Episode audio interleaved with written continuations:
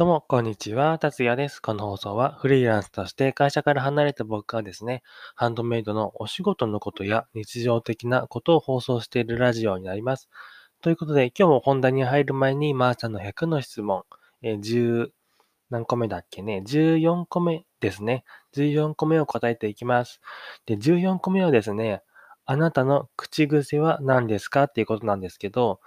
うん、口癖はですね、あの、僕、ラジオで、あの、アドリブで話しているんですけど、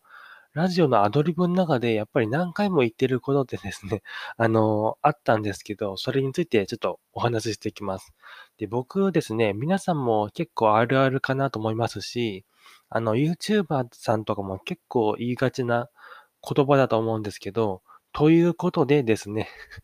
ということで、なんちゃらなんちゃら、ということで、えー、なんちゃらとかね、結構言いがちで、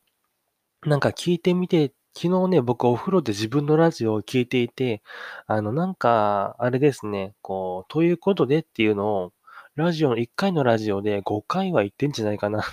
なんて思っております。ということで、あ、ま、じゃ、また言っちゃった ということで、まあ、あれですね。あの、本題に入っていきます。チャプター切り替えます。はい。ということで、また口癖がね、出そうなんですけれども、えー、今回のね、あのー、本題はですね、レザークラフト作家、楽しい業績は、売り上げはということで、約ですね、えっ、ー、と、何ヶ月ぐらいだろう ?3 ヶ月とか、そんぐらいなのかなと思うんですけど、レザークラフト作家になった、えー、楽しさとか、えー、業績とか売り上げの方をちょっとね、えー、解説していこうかなと思います。ね、僕ですね、レジャークラフト作家として、あの、スキルも何もなくですね、なったんですけど、まあ、スキルも何もなない状態から、あの、どんな感じにこう、業績が上がっているかとか、あの、楽しいかとか、自由はどうなのかっていう面をお話ししていこうかなと思います。で、この放送でお話しすることは、楽しさと自由さと売り上げのことについて、あの、ちょっとね、ご紹介して、最後にちょっと方向性とかをね、えー、お話ししていこうかなと思います。で、このレザークラフト作家の楽しさなんですけど、これはまあ、好きだからやっているっていう感じなんですけど、僕はね、すっごい楽しいですね。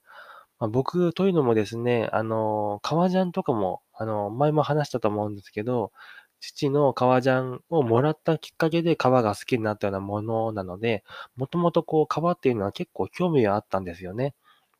なんで楽しいですね。いろんな自分の作りたいものも作れるし、ま、そういったものとか、あの、需要あるものとかが、こう、誰かの手に渡って使っていただけるっていうのは本当になんかすごいことだし、あの、前はですね、バイトとかもしてたことがあったんですけど、その頃っていうのは自分のものではなくて、店のものを売っている状態なので、まあ、自分でこう、料理とかを作って販売すると言っても、やっぱり店のものに、まあ、一応なってしまうので、すべて一から自分で作り出したものっていうわけではないんですよね。ただ今回のレザークラフトは、え自分で作って、自分で仕入れて、すべて自分でやっていくので、この自分だけの作品っていうのを、こう誰かが使っていただけるっていうのは、あの、バイトとかそういったものでは味わえない、すっごい、なんだろう、いい経験というか、本当に嬉しいことだなと、つくづく感じております。うん、楽しいですね。で、自由度はどうなのかって感じなんですけど、僕、もともと適応障害とかもありますし、人の中に入ってね、仕事するのって本当にできないんですよね。多分社会不適合者なのかもしれないんですけど、あの、なんだろうな、こう、人と関わりがない仕事っていうのを求めてこれに行き着いたっていう点がありますので、その辺は本当に人と関わりはなくて、あの、自由ですね。自分なりに作りたいものとか、こう考えたり、なんだろうな、こう、自由、とにかく一人で作業できるので、あの、すごい僕的には合っております。ただ、一人暮らしとかで作業していると、多分孤独になってね、結構、なんだろう、こう、生活の、なんだろうな、こう、幸福度というかも下がるかもしれません。僕はね、親とか、まあ、兄弟とかが一緒に住んでいるので、その辺は、あの、結構大丈夫ですね。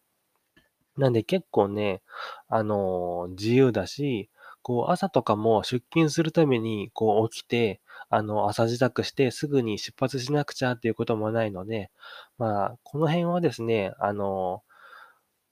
必ず起きなくちゃいけないっていうわけではないんですけど、結果的に起きないとですね、あの作業に遅れが出るので、やっぱりこう、規則正しい生活は必須だなと思っております。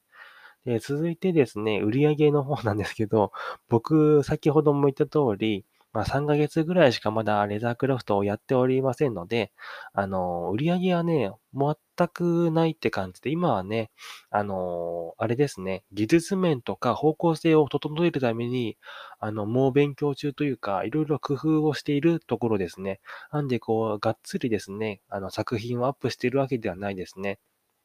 ただですね、あの、SNS の方から、あの、オーダー側がですね、あの、以前付き、付き合ってたっていうか、まあ、あの、知り合いの方からですね、あの、オーダーいただいたので、そちらの売り上げが、あの、3000円ぐらいに、あの、なっているっていう感じではあります。それっきりですね、ただ、あの、今後ですね、こう、方向性とかもだんだん決まってきている感じですので、そっちのえー、僕ね、自転車系のレザークラフト、革製品を作っていこうと思ってますので、そちらの方の、えー、ものを、あの、作って試作段階のとこなので、その辺できてきて、ちゃんとできて、売れる商品になってきたら、あのー、アップしていこうかなと思っております。えコメント欄というか概要欄にはですね、プロフィールとかには、え僕のショップの方の、URL とか Twitter とか SNS あるので、よかったらフォローしてください。ということで、えレザークラフトの、え